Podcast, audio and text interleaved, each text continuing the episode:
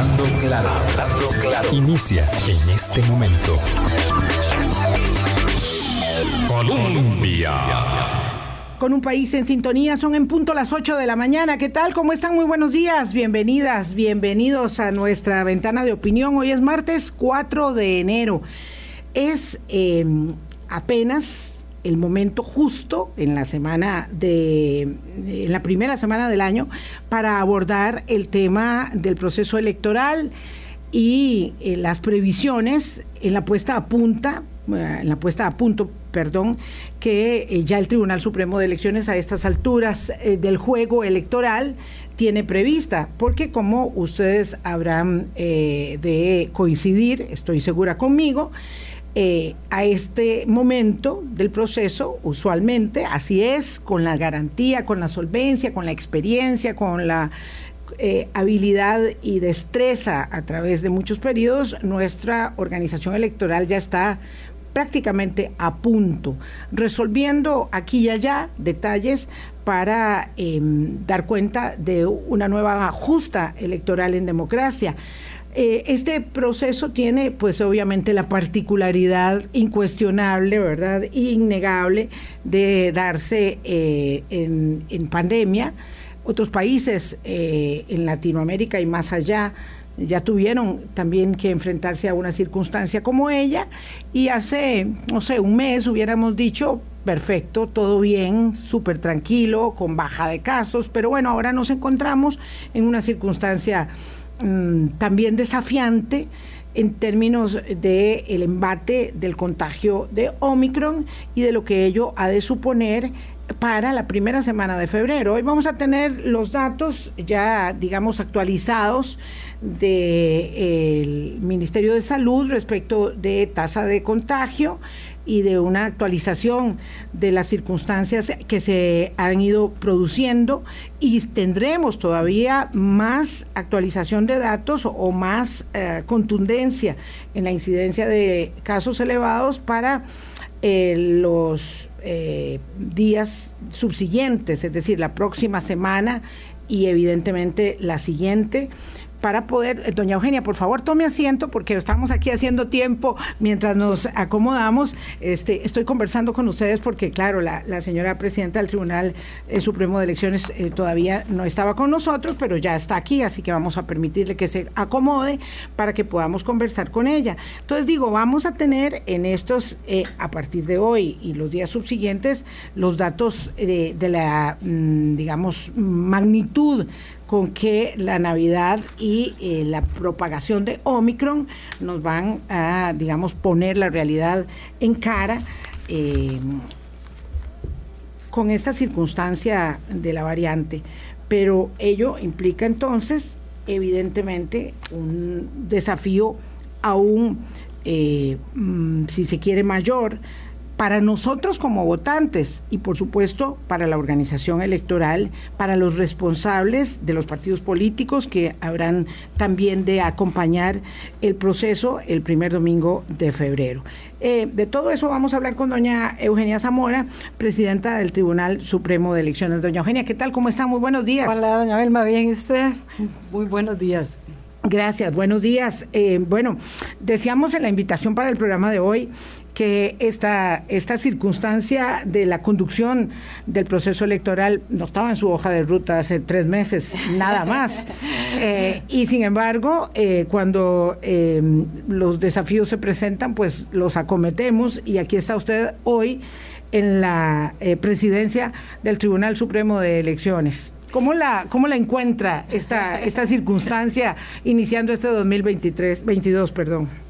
Bueno, en primer lugar, un gusto estar aquí con usted, doña Vilma, y, con todas las personas que nos están escuchando. Y, eh, pues es un desafío muy grande, como usted lo señala, ¿verdad?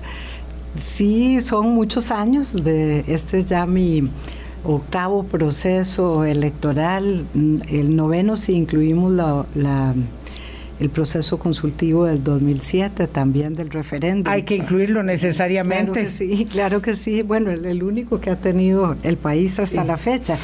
Por supuesto que muy agradecida con mis compañeros y compañeras por la elección con la que me han honrado. eh, y también muy contenta, es una gran alegría estar a cargo, eh, a pesar de las circunstancias como usted señalaba, ¿verdad? Una, una gran pena para la familia electoral, este, la salida de don Luis Antonio Sobrado, pero bueno, él hizo eh, una opción por, por la ética antes que por lo jurídico y eso es muy loable, por supuesto, también. He sido vicepresidenta del tribunal durante 11 años, acompañándolo a él y al pleno del tribunal en todos esos procesos que, le mencionaba.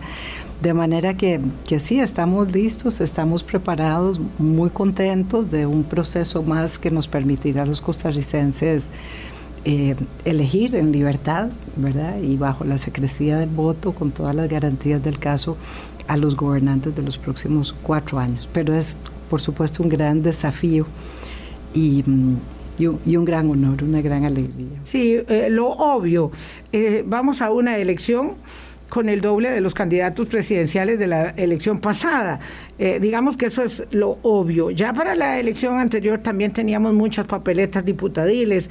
Entonces, doblando la mm, participación de aspirantes presidenciales, aunque decimos nosotros que algunos son verdaderos aspirantes presidenciales y muchos otros solo son aspirantes a curules legislativos inscritos en papeletas eh, dobles, eh, lo cierto es que los 25 cuentan a la hora de contar los votos. Entonces, eh, ¿qué desafío supone eso para la organización electoral? Porque claro, lógicamente, una vez que llegamos al primer domingo de febrero, todos queremos llegar a la noche del primer domingo de febrero para que nos den los resultados rápidamente. Sí, claro que sí. Bueno, hay una tradición muy importante del tribunal en lo que se refiere a transmisión provisional de resultados, porque recordemos que de acuerdo a nuestra normativa jurídica electoral, tanto en la constitución política, pero sobre todo en el código electoral, Costa Rica tiene un sistema muy particular, muy distinto al resto de los países, por lo menos de América Latina y me atrevería a decir que del mundo, que es que el escrutinio definitivo, el, escrutinio, digamos, preliminar o el conteo inicial lo hacen las juntas receptoras de votos, que son uno de los cinco órganos electorales que establece eh, la constitución política y el código electoral. Eh, ese conteo lo hacen las juntas receptoras de votos y pues, sobre esa base es que se hace la transmisión provisional de resultados la noche de la, de la elección el primer domingo de febrero pero es el Tribunal Supremo de Elecciones, que es otro de los órganos electorales constitucionales, en este caso el rector de los demás órganos electorales, el que hace el escrutinio definitivo. Es decir, que una vez que se reciben todas las tulas con, los votos y el material electoral a lo largo y que se recoge en todo el país y también en, en nuestros consulados en el exterior, Habrá, si no me equivoco, 52 juntas receptoras de votos en el exterior distribuidas en 42 países. De manera que el, tribunal tendrá que iniciar ese proceso y es hasta que termine ese escrutinio definitivo que tendremos el resultado, valga la redundancia, definitivo. Pero claro, logísticamente el aumento al doble de candidaturas, ¿verdad? En comparación con la última elección teníamos 13 y vamos a tener 25 en esta ocasión. Eso significa una papeleta más grande, ¿verdad? Para poder ubicar a todos los, los y las candidatas en esta ocasión para la presidencia. Y eso será un desafío muy grande. En este momento estamos precisamente en la impresión de papeletas, terminando ese proceso. Esperamos que eh, a más tardar eh, fines de esta semana o la semana entrante porque ya empieza todo el proceso de mm, empaque de todo el material electoral que tiene que estar en, para el 18 de enero, si no me equivoco, ya en manos de las juntas cantonales, otro de los órganos eh, electorales, ¿verdad?, que establece la Constitución. De manera, y las juntas lo van a entregar a las juntas receptoras de votos. Pero muchos desafíos. En primer lugar, el conteo para las juntas receptoras de votos será más complejo, ¿verdad?, porque tienen que contar, como usted bien lo apuntaba, más el doble prácticamente de, papeletas, ¿verdad?, de candidaturas. Y luego em, sucederá lo mismo, digamos, a la hora de la transmisión de resultados, de la transmisión provisional de resultados, que depende siempre, en última instancia, pues de la celeridad con que las juntas receptoras de votos hagan ese conteo la noche en que se cierran las urnas y, y procede el conteo de las juntas. Ese desafío también lo será para el tribunal en el escrutinio definitivo, porque pues ese doble, esa doble cantidad de, papeletas, ¿verdad? Hará que, que ese conteo de las juntas y posteriormente del tribunal pudiera ser un poquito más pausado. Bueno, vamos a ver, eso significa, son dos cosas, ¿verdad? Una cosa es los resultados provisionales eh, del día domingo y otra, eh, eh, evidentemente, lo del, lo del conteo. Eh, en cuanto a este resultado provisional del domingo, normalmente eh, a las 8 de la noche que se instala la sesión oficial, que es una sesión solemne, que se dan unos datos ahí. Esto ya, ya hemos pasado por ahí varias veces. Suele ocurrir que cuando el tribunal abre su sesión, eh, pues ya pues ya los medios de comunicación, especialmente la televisión, que es la que, digamos, articula eh, con las bases de datos eh, eh, y con la información de transmisión, datos muy rápidos, muy inmediatos, ya va superando el asunto. Entonces, digamos que la idea que tiene la gente es que el tribunal va muy despacio y los conteos extraoficiales extra, extraoficiales de los medios van mucho más rápido. Entonces, si eso es así, usualmente, ¿cuánto más lento puede estimarse que será esta vez? Es decir, a las 8 de la noche, no sé si van a dar un saludo, porque casi todo el mundo está esperando y no, y no recibe nada, ahora Y uno dice, ay, tanto esperar y no dijeron nada.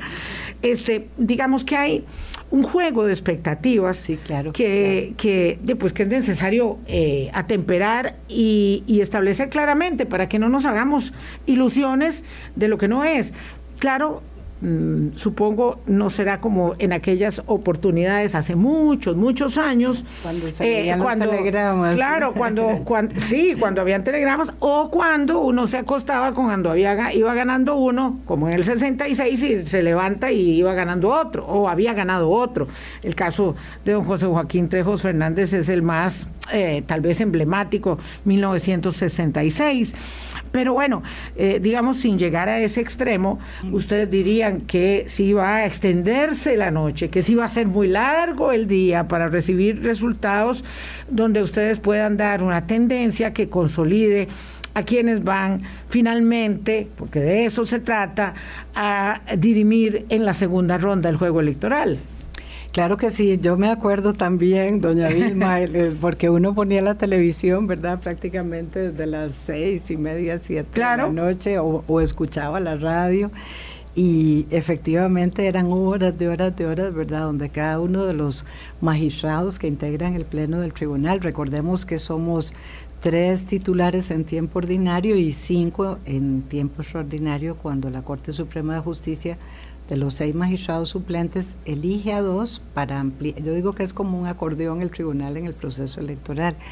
En el caso de elecciones nacionales, se amplía un año antes y seis meses después de las elecciones a cinco miembros. Pero queda, de manera, ahorita están cinco, doña Eugenia, perdón. cinco miembros en este momento. Y cuando se produzca todo el conteo, también van a estar todo cinco. El tiempo. Todo el no, en el conteo preliminar se integran los magistrados suplentes porque son roles... Eh, pues sesiones mm, de muchos o sea, ya en este momento hay un suplente en el cargo de don de don Luis Antonio, Antonio sí, okay, magistrada Valverde.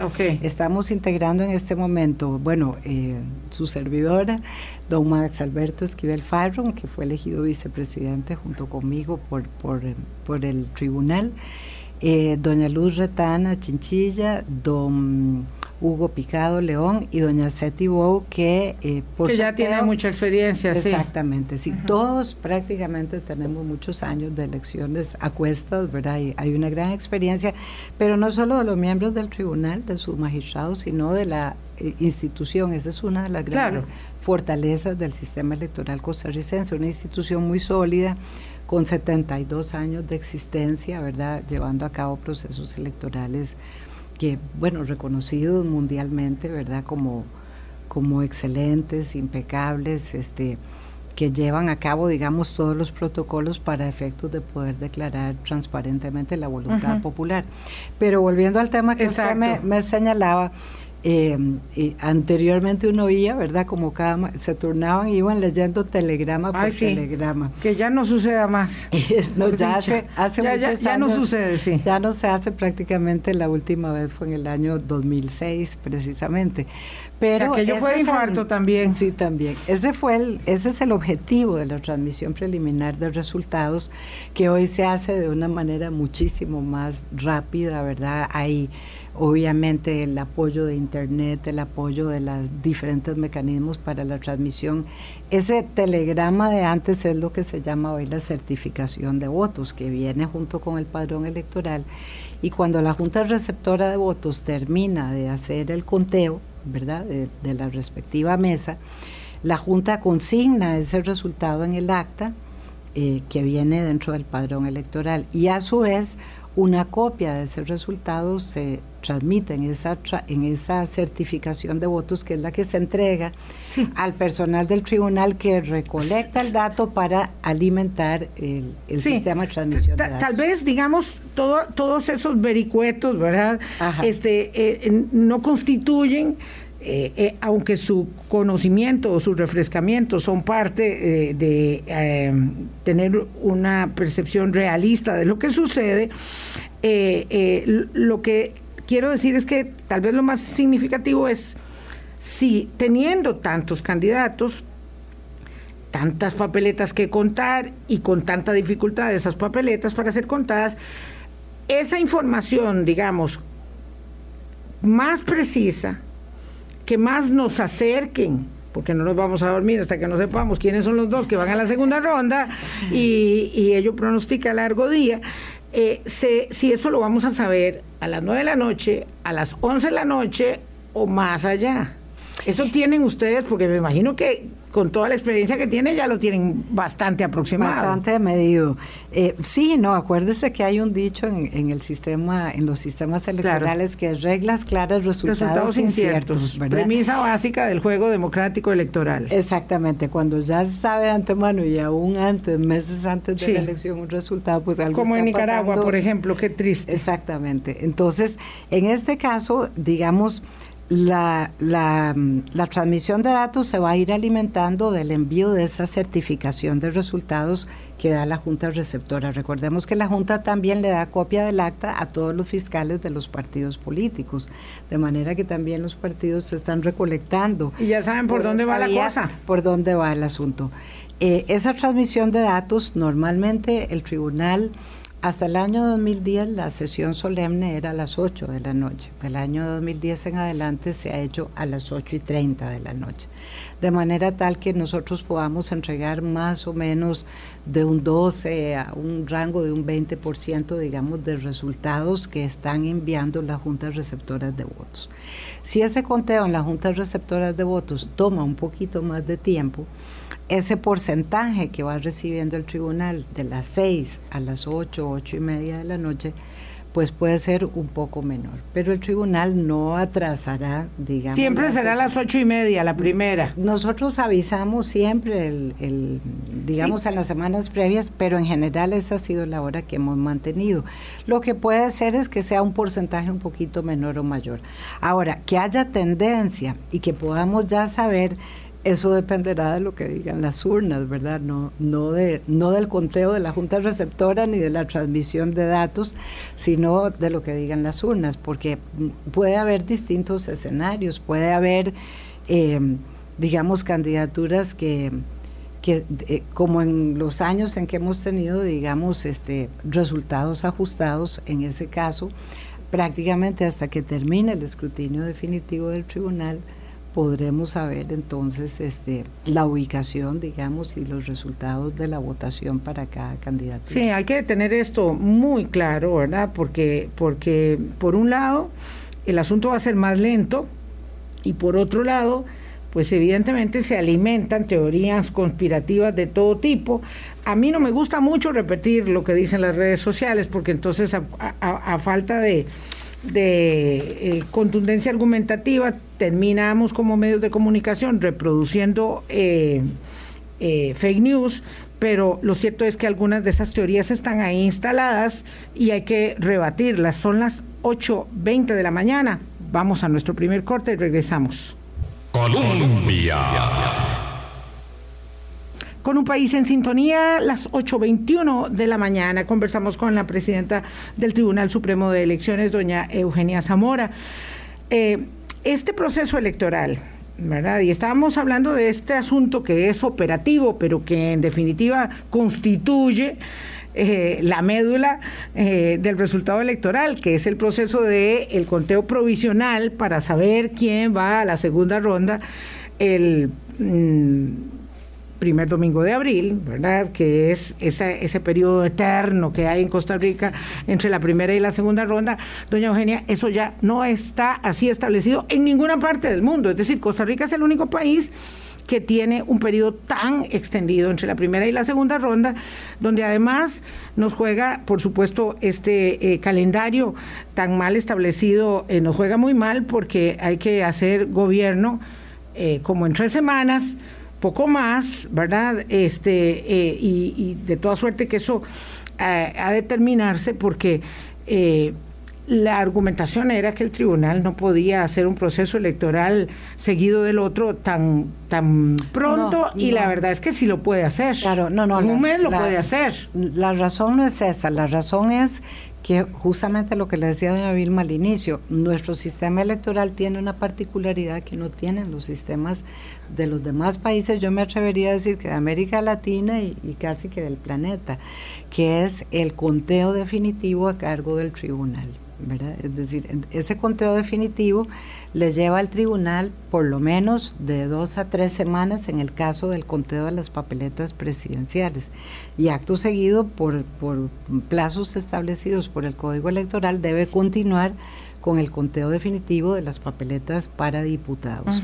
De manera tal que al y además al terminarse el conteo definitivo por parte del tribunal, tienen que conocerse todas aquellas eventuales reclamos, apelaciones, demandas de nulidad, que el, porque el tribunal no puede hacer la declaratoria de la elección hasta que no están claro, no estén Claro, eso, eso lo entendemos claramente, doña Eugenia, pero imagínese con la, complejidad de las elecciones eh, digamos, que tenemos muy frescas y muy presentes, ni para qué hablar de los Estados Unidos, eh, pero también en Perú, ¿verdad? Pero también en circunstancias de fragmentación político-partidaria, como acaba de suceder en Chile, en fin, es decir, hay muchos ejemplos y, y, y, y aún así, eh, eso refiere sin duda a que hay que resolver esa, esa manera de hacerlo ¿verdad? Porque, porque ya eso no se conduce con la modernidad de los tiempos ni la complejidad de la fragmentación político-partidaria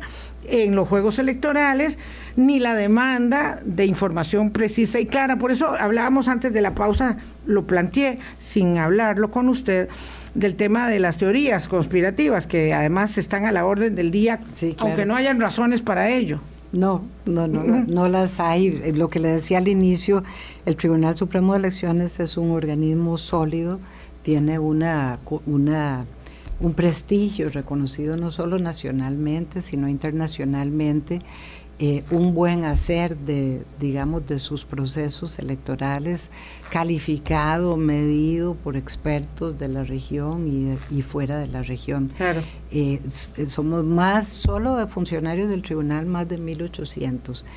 Y, y eh, de actores electorales, porque a los funcionarios del tribunal usted les tiene que agregar eh, los fiscales, los miembros de las juntas receptoras de votos, los cuerpos nacionales de policía, los observadores nacionales e internacionales, en fin. Todos los que se agregan. Hay más de 100 mil personas participando eh, alrededor de un proceso. hay toda una discusión que tenemos en el tribunal porque unos hablan de cifras menores, otros mayores, pero yo, yo hago los cálculos y siempre me da una cifra muy grande.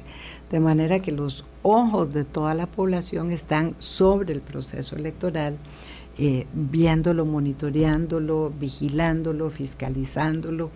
Eh, el acceso, digamos, a la justicia electoral, a los reclamos es absoluto. Eh, eh, normalmente el tribunal se pronuncia muy rápido. Sí, a veces es excesivo. Como hay tanta facilidad para cuestionar y reclamar y plantear todo tipo de eh, acusaciones, a veces, por supuesto, nos excedemos, pero eso ya es culpa de los actores, de los que estamos en el juego electoral. Medios de comunicación. sí, también, etcétera. También. A ver, doña Eugenia, pero con esa circunstancia eh, dada eh, la, la, la, que planteábamos antes del, mm, corte, el, el, el, conteo, si bien será lento, eh, digamos, en la misma noche del domingo dará un resultado para que la gente, digamos, se vaya a dormir sabiendo quiénes son los que van a la segunda ronda o no necesariamente no eso necesariamente el tribunal no puede no puede garantizar eso. No lo puede adelantar porque está empezando el proceso del conteo verdad en el caso del conteo preliminar recordemos que la sesión solemne lo que hace es comunicar digamos los primeros resultados acumulados de las seis a las ocho, ocho y cuarto de la noche a las ocho y media el tribunal sale y dice, esta es en este momento el monto de resultados que se está recibiendo. A partir de allí esa llave de resultados preliminares queda abierta y sigue toda la noche, toda la noche hasta el día siguiente. Normalmente se cierra ese corte el lunes al, al mediodía. Entonces, el lunes al mediodía se supone que ya tenemos incluidos todos los certificados de transmisión de datos y a ese momento hemos dicho cuáles son, digamos, los resultados que nos están arrojando las juntas receptoras de votos. Una vez que tenemos todo el material acopiado, el martes inicia el escrutinio definitivo por parte del tribunal. Es hasta que ese escrutinio termine. El lunes se lo toman eh, de, digamos, de descanso de alguna manera porque no hay escrutinio, sino que el martes empieza. Se inicia el martes para dar tiempo porque el material electoral, dependiendo de las zonas, está llegando toda la noche y todo el todo del día lunes. De hecho, el lunes a las 2, 3 de la tarde está prácticamente todo el país, a excepción de la zona de Alto Telire, en Talamanca, porque allí hay que entrar y sacar el material por helicóptero. Por darle un ejemplo, en una ocasión había muy mal tiempo y el helicóptero no, podía entrar. entonces se retrasó un día. O por ejemplo la isla del Coco, que prácticamente tarda eh, más o menos seis días, ¿verdad? O cuatro días y pico la lancha en venir desde allá hasta Punta Arenas. Ya estando el material en Punta Arenas se traslada muy rápido.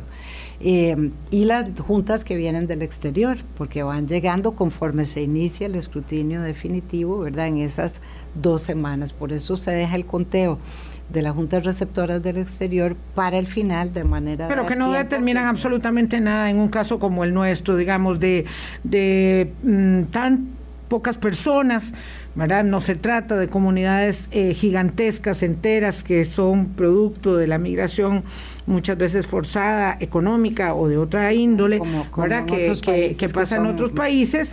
Eh, y por otro lado, pues la, la, evidencia eh, poca que tenemos, porque son pocos años de, estar haciendo esta práctica, revela que hay muy poca gente que va eh, a esos procesos electorales. En realidad, de los que viven fuera, pocos participan. Claro, con el problema de que, por ejemplo, las mayores, eh, digamos, mm, grupos migracionales costarricenses se ubican en Estados Unidos y es un tiempo, sobre todo en el norte, de mucho frío.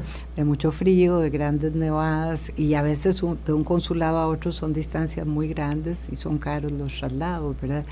Pero esta es la tercera ocasión que vamos a, voto en el exterior y, bueno, se va posicionando de a poco, ¿verdad? Este, el poder recibir eh, la voluntad electoral de los compatriotas que están afuera que no por estar afuera, digamos, son menos compatriotas, ¿verdad? Y que a veces los que hemos vivido en el exterior, eh, a veces tenemos una visión eh, que creo que aporta y agrega mucho a la que tenemos los que estamos en otro tiempo adentro, ¿verdad? Pero ciertamente... Seguro que ellos también están tan indecisos como la mayoría de los votantes costarricenses, porque la verdad es que esa es una característica que no sé cuál es, eh, cuál es su valoración sobre ella, pero a, estas alturas eh, tenemos, no sé, entre 50 y poquito más de 50% de personas que no tienen idea por qué van a votar y ello eh, de alguna manera eh, inquieta al órgano electoral en el sentido de si a partir de ahí también se elaboran escenarios de eh, abstencionismo o una cosa no va ligada de la otra. ¿Cuál es la lectura que hacen ustedes? Nosotros en realidad no, no, no hacemos una valoración formal, digamos, de de las mediciones que se van haciendo, por, de, lo único que exige la legislación electoral es que todos aquellos estén institutos estén inscritos, presenten la ficha técnica, indiquen quién la ha contratado, etcétera. Eh, y obviamente las encuestas, hay, hay mucha literatura y estudios alrededor del, del impacto verdad científico, etcétera, que pueden tener esas mediciones. Pero para decirlo así de una manera como más eh, simple, son fotografías del momento, ¿verdad? Y, pero si fuese así, como nos señalan algunas de las encuestas, que del total, digamos del 100% de personas que manifiestan que van a votar, de un 48 a un 52%, dependiendo de la encuesta, nos indican que no saben por quién votar, más bien eso, la, valoración lógica que, a, la que nos lleva, es a que efectivamente... Eh, no está definido absolutamente nada hasta el momento en que los costarricenses emitan su voto, ¿verdad? Introduzcan su papeleta en la urna y se haga el conteo. Eso será lo que nos indique realmente, bueno, por dónde se inclinó el votante costarricense. Sí, bueno, evidentemente no no, no voy a, a, cometer eh, eh, el irrespeto de preguntar eh, cuál lectura hacen de ello. Me refiero a la lectura del abstencionismo y de lo que se ha marcado a partir del año 98 y de que si, y si eso tiene que ver con el hecho de que la gente esté indecisa o en realidad la evidencia demuestra que independientemente de la indecisión, la gente sí participa. Ahora hay mucha gente que quiere participar, solo que no sabe por quién, pero que sí va a ir a, votar si a ellos no les inquieta. Es decir, el abstencionismo, en pocas palabras, para hablar más claro, el abstencionismo siempre es una preocupación de los de, quienes apostamos, digamos, a la participación democrática y siempre pensamos que es mucho más valioso eh, la legitimidad que se ostenta en tanto mayor participación hay en un proceso. Lo que hemos visto es que hay procesos con muy baja participación y ello evidentemente debilita eh, el mandato sin que eso diga que no es legítimo para nada, por supuesto. Entonces, por ahí va mi consulta. El, el, digamos, desde el 98, como bien usted señalaba, a la fecha, Costa Rica ha cambiado, ¿verdad? Los vota el elector costarricense ha cambiado su conducta porque de, de, de, votaciones muy altas prácticamente desde la primera elección en el periodo constitucional contemporáneo, que es la única que fue en, en junio, creo, del año 53, ¿verdad? Para empatar los tiempos de, la nueva constitución que entraba en vigencia, eh, el gobierno que, regía, etcétera, eh, ha sido una votación muy alta, de más del 80 y pico por ciento. Del 98 para acá se mantiene más o menos en un 30 a un 32 por ciento. Esa ha sido, digamos, ya la costumbre de más de 20 años del votante, del elector y la electora costarricenses. Eh, nosotros suponemos que, digamos, es, probable que eso pueda mantenerse también, ¿verdad? Y no es una tendencia costarricense, doña Vilma, eso es más o menos lo que está pasando en todos los países, sobre todo en el norte y en Europa. porque a diferencia de esas zonas, en el caso de América Latina, el voto es obligatorio igual que en Costa Rica. Nuestra constitución dice el voto es obligatorio y es una función cívica primordial. Claro, solo que no tiene sanción. Pero no tiene sanción, a diferencia del resto de América Latina, donde sí se sanciona en algunos casos muy levemente y en otros casos de manera muy, muy grave. Muy fuerte. Muy fuerte. Entonces, con eso lo que quiero decir es que el votante costarricense realmente va a las urnas porque tiene yo quiero pensar, ¿verdad?, que tenemos una historia de una tradición cívica, una historia de que más allá de los problemas cotidianos que tengamos, ¿verdad?, nacionales, en el barrio, en la casa, en el trabajo, etcétera, optamos siempre por la vía democrática para la instalación de nuestros gobernantes, tanto nacionales como legislativos como municipales. De manera que aún sin sanción de por medio, el costarricense se ha mantenido en más de ese 70, 69, 70, 71% de votación. Yo no veo, digamos, razones por las cuales, y, más o menos esas mediciones que se vienen dando indican que más o menos pudiera mantenerse esa tendencia. Claro que uno quisiera ver al 100% ¿verdad? los costarricenses votando, pero, pero no, no ha sido esa, digamos, la, los datos históricos. Y no son los tiempos que le corren a las democracias en, en, este, en estos, en estos años. Por el contrario. Eh, hemos hecho estudios junto con el Instituto de Investigaciones Sociales de la Universidad de Costa Rica y el IFED del Tribunal, el, el Instituto de Formación y Estudios en Democracia eh, que tratan, han tratado de medir, ¿verdad?, el abstencionismo en elecciones pasadas y hay diferentes causas, ¿verdad? es un fenómeno multicausal. Alguna gente porque no le parece el sistema, otra gente porque deja que otros decidan, digamos, no les parece mal que otros decidan, otra gente, y esta es una historia muy, muy vieja, ¿verdad?, que, que ha pasado así en el país, inclusive antes de la actual constitución política, ¿verdad?, de que a una gente le gustan unos candidatos, a otra gente le gustan otros partidos, otra gente deja que otros decidan, que no quiere ir a votar. Vea que nuestro país tiene un sistema de distritación electoral, como se llama en el argot electoral, que es uno de los más, esa es otra de nuestras fortalezas, de los más precisos y exactos que hay en la región. ¿Qué quiero decir con esto? que salvo la gente de Alto Talamanca o por ejemplo la gente de las islas del Golfo, Chira, Venado, ¿verdad? del Golfo de Nicoya, o quienes estén en, la isla del Coco o ahora en el extranjero, eh, todos nosotros tenemos las escuelas para ir a votar de la manera más cercana que usted se puede imaginar. Yo he visto en procesos electorales a los que he asistido como observadora, le pongo el caso de Bolivia, en donde usted ve poblaciones enteras caminando horas por aquel altiplano para llegar al centro de votación. La escuela nuestra está a escaso kilómetro, kilómetro y medio. Como muy largo. Como muy largo.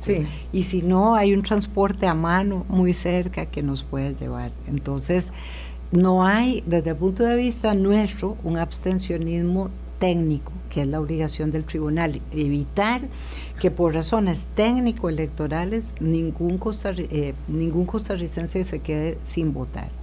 Las otras razones apuntan más, digamos, a, a esa digamos, eh, eh, percepción que tiene el costarricense, bueno, quiero participar o no en la elección, voy o no, etcétera. permítame, doña Eugenia, tengo que hacer una pausa, son las 8.38. Vamos a ver, la historia es vieja, las razones para no votar, pues evidentemente son muchas, eh, pero eh, si hay algo que señalar es que este es un proceso electoral eh, para nosotros, otros ya lo han vivido así, marcado por la pandemia y marcado por la incidencia y la elevación de los contagios de la variante Omicron en lo que parece ser, según los especialistas, su último embate contra la aldea global en la que vivimos, porque con tanta eh, celeridad de contagio, pero frente a, eh, digamos, la gestión de las vacunas, eh, pues esto se observa como, digamos, la batalla final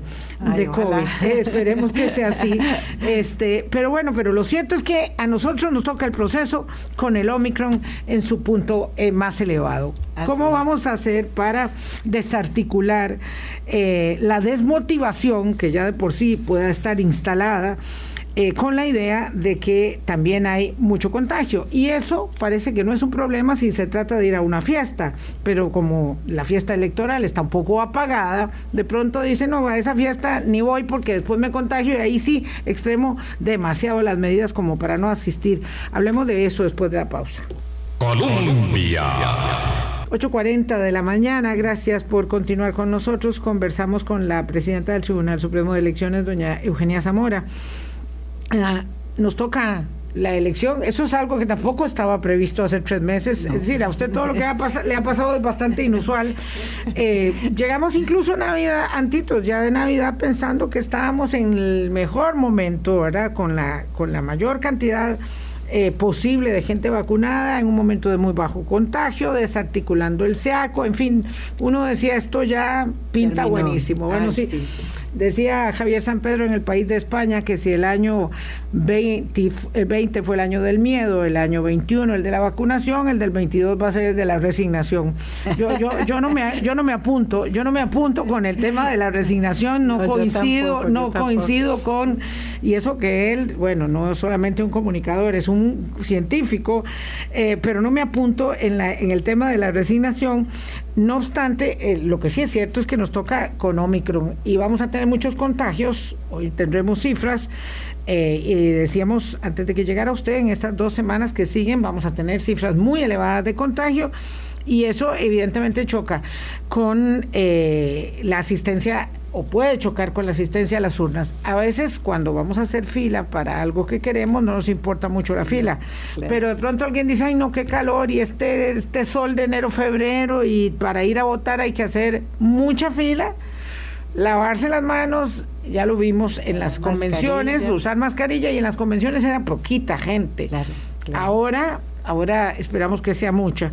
Los lineamientos, básicamente los mismos que todos conocemos, ¿verdad? De ahí es que es mucho repetir sobre lo mismo, pero ustedes estiman que eso podría, digamos, ralentizar aún más el proceso y que se haga eh, unas filas muy grandes eh, en las horas pico habituales de la votación? Sí, claro que sí, sobre todo en los centros de votación de, de poblaciones muy grandes, ¿verdad? hay cantones, por ejemplo, en la provincia de San José, en la provincia de Alajuela, sobre todo los cantones, digamos, de las áreas más céntricas. más densamente pobladas de la área metropolitana. exactamente, de, la, de la Gran GAM, exactamente, que, que, a veces se junta mucha gente, ¿verdad?, en esas horas pico y eso también puede eh, hacer más pausada la votación, pero no está de más, doña Vilma, eh, a pesar de lo que usted dice que es repetitivo, recordar, ¿verdad? Lavarse las manos, llevar alcohol en gel, usar la mascarilla, seguir las instrucciones de, obviamente, de todo el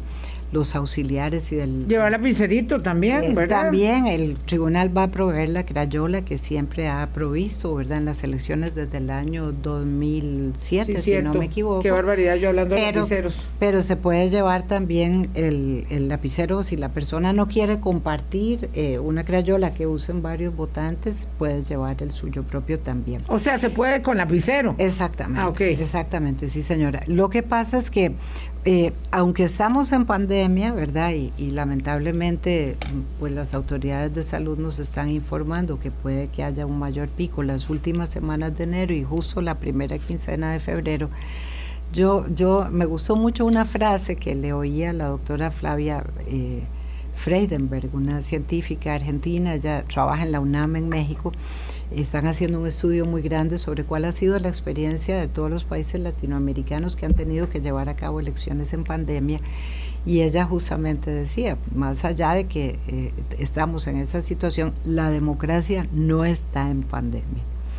¿Qué quiero decir con esto? Decía el otro día, don Héctor. Pues está un poquito enferma, tristemente, pero. Pero, pero no es por ese virus, en todo caso. No es por el SARS-CoV-2. Exactamente. sí, son otros virus la que las que la quejan, es cierto. Exactamente, pero de toda, sigue siendo aún así la, la, mejor forma de gobierno. Exactamente. Con excepción de todas las demás. todas las demás. pero eh, señalar que eh, nosotros vamos a esta elección con muchas ventajas comparativas en relación con otros organismos electorales de otros países. Nos tocó ver las lecciones que ellos sufrieron, por las que pasaron, digamos, organizando elecciones en los el primer año donde no había vacunación, en donde no se sabía, verdad, exactamente, salvo algunas prevenciones básicas, por dónde iba eso. Eh, a nosotros nos toca ya prácticamente a todos vacunados. Este, si bien viene esta variante eh, digamos, ya sabemos más sobre cómo prevenir, cómo precaver, cómo cuidarnos un poco más. Y decía el otro día en una, en una conferencia de prensa don Héctor Fernández, a mí me pareció muy acertado, muy genial lo que él dijo, porque decía que eh, tardábamos más en el supermercado, en la pulpería, eh, en la farmacia, digamos, o si vamos a comprar algo a un comercio, que lo que tardamos en la fila en entrar, votar y salir. De manera que me pareció muy gráfico el ejemplo que él usaba, ¿verdad? Y con lo cual lo que quiero afirmar es que no, hay excusa para no ir a votar. Sí, digo, hay que cuidarse mucho y, que eso no se convierta en una, en una excusa en todo caso en una mala excusa Exactamente. este para no ir a votar exactamente sí, sí. porque como decimos en, en, pues en toda la, la, transmisión de información que está haciendo el tribunal, es una llave, ¿verdad? Es, no es la única en democracia, pero es la llave a partir de la cual se abren las otras. Se abren las otras. ¿Por qué? Porque no queremos un gobierno que sea elegido por una computadora o que sea elegido por un grupo elitista, ¿verdad? Es un gobierno, como dice nuestra constitución, popular porque es electo por el pueblo. Y esa es su gran legitimidad. Si van muchos, pues obviamente eh, hay un respaldo, ¿verdad?, popular mayor o menor, pero eso no le resta legitimidad, como bien usted decía hace un rato, el ser elegido por las urnas y por las personas que van a votar, porque recordemos que un proceso electoral es para eso, para la creación, para la formación de gobierno. Eh, de manera tal que sean muchos o pocos. Decía Luis Antonio Sobrado en, el discurso de, convocatoria a esta elección, ¿verdad? La indiferencia no hace la diferencia, de manera tal que no es el voto protesta el que va a impedir, digamos, que se forme el gobierno. Entonces, lo importante más bien es votar, ¿verdad? Eh, como forma de eh, señalar, bueno, esta es la ruta que quiero o aquella o aquella. Pero no votar no va a significar que ese gobierno nuevo no se va a formar. Una complejidad evidentemente adicional en el proceso tiene que ver con la con el quiebre del voto y la cantidad, digamos, de las nominaciones diputadiles. Eh, siempre hablamos de la elección presidencial y, y, y, va corriendo con la con la incertidumbre enorme, el signo de pregunta de cómo se conforma, que ahí sí no hay segunda ronda y eso también es algo que habremos de resolver, de todo lo que tenemos que resolver, no hay segunda ronda. Eh, para decidir cómo queda electo el Congreso. A mí me gusta mucho el modelo francés cuando primero se elige el presidente y luego se, este, se, se, establece cómo es el Parlamento, para que aquel presidente tenga algún margen de maniobra y aquellos votantes sepan a qué digamos, a qué someten al Ejecutivo. Claro, ¿verdad? Claro, claro. Eh, aquí no es así. Y ahí sí, digamos, ustedes tienen una tarea gigante porque esto es de verdad que eso es a machete. Hay que contar los votos al final para determinar, porque hay curules que se deciden por 50 votos o por 40 votos. Sí, claro. Es, acordemos, acordémonos que en el caso de la elección presidencial va por el sistema mayoritario, ¿verdad? Nuestra constitución establece un umbral mínimo para poder quedar, digamos, eh, en una primera ronda o en, una, en la primera elección, eh, digamos, en el primer domingo de mayo, que es el 40% más uno, decía mi profesor de Derecho Constitucional, don Carlos José Gutiérrez, eh, de los votos válidamente emitidos. ese problema lo está teniendo nuestro país ya desde el año 2002, ¿verdad? Cuando tuvimos la primera, segunda ronda eh, a partir del año 49 hasta la fecha. Ya vamos por tres, ¿verdad? Si no me equivoco. Em, en cambio, en el sistema, el sistema de diputados se elige, es un sistema por representación, es el método Hare o, o Hare modificado, ¿verdad? De manera tal que es diferente el conteo y no hay ese umbral, digamos, del 40% para la presidencia, sino que es un umbral de cociente, residuo mayor subcociente. Eh, porque tiene que repartirse la cifra, ¿verdad?, de los votos entre los diputados que tiene cada provincia. Recordemos que los diputados se eligen por provincia, pero como dice la Carta Magna, representan a la nación.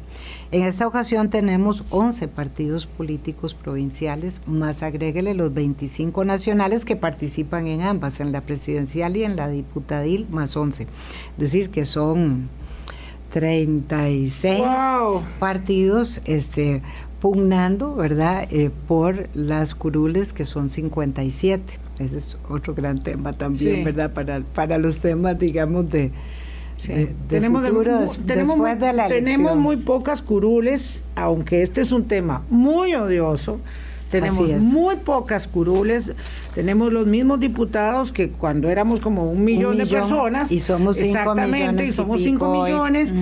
Eh, y, y eso tenemos que resolverlo. Lo que pasa es que hay tantos temas, ¿verdad?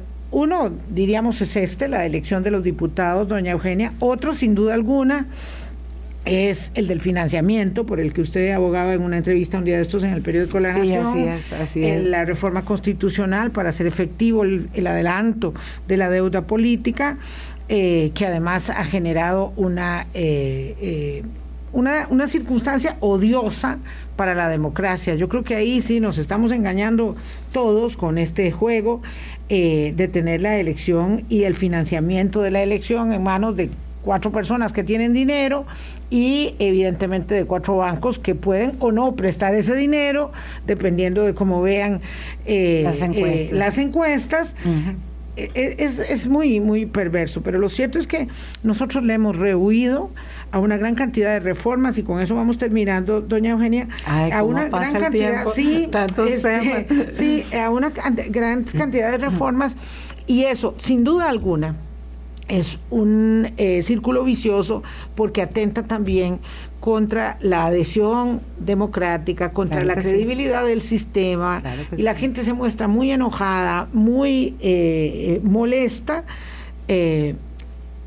y no cambiamos nada. Es decir, nosotros en lo sustantivo no cambiamos las reglas y sabemos que el, que el juego es limpio, porque sabemos que el juego es limpio, que está garantizado, pero resulta que eso no es suficiente para generar adhesión al sistema democrático. Sí, claro que sí. Yo en lo personal pienso, eh, el código electoral actual, que es la, última gran reforma que se hizo, 2009. 2009, eh, es una reforma electoral. Efectivamente no es una reforma político-electoral. Creo que ese es un tema, por supuesto, que el tribunal tendrá que discutir y la última palabra la tendrá siempre la Asamblea Legislativa pero creo que ese es un tema al que hay que entrarle pasado el proceso electoral. No, no, y, por supuesto que el tema del financiamiento es muy importante porque nuestro régimen eh, constitucional es un régimen de monopolio de partidos políticos. En otros países no existe ese monopolio, pero aquí sí.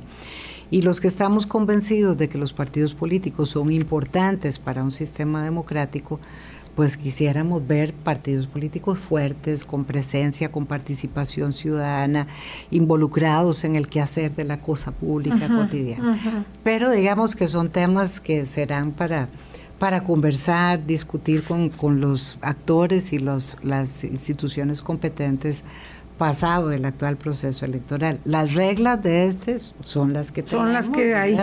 Exactamente. Y en ese sentido, pues estaremos eligiendo eh, presidente, vicepresidentes y diputados y diputadas el, el, primer domingo de febrero, el 6 de febrero.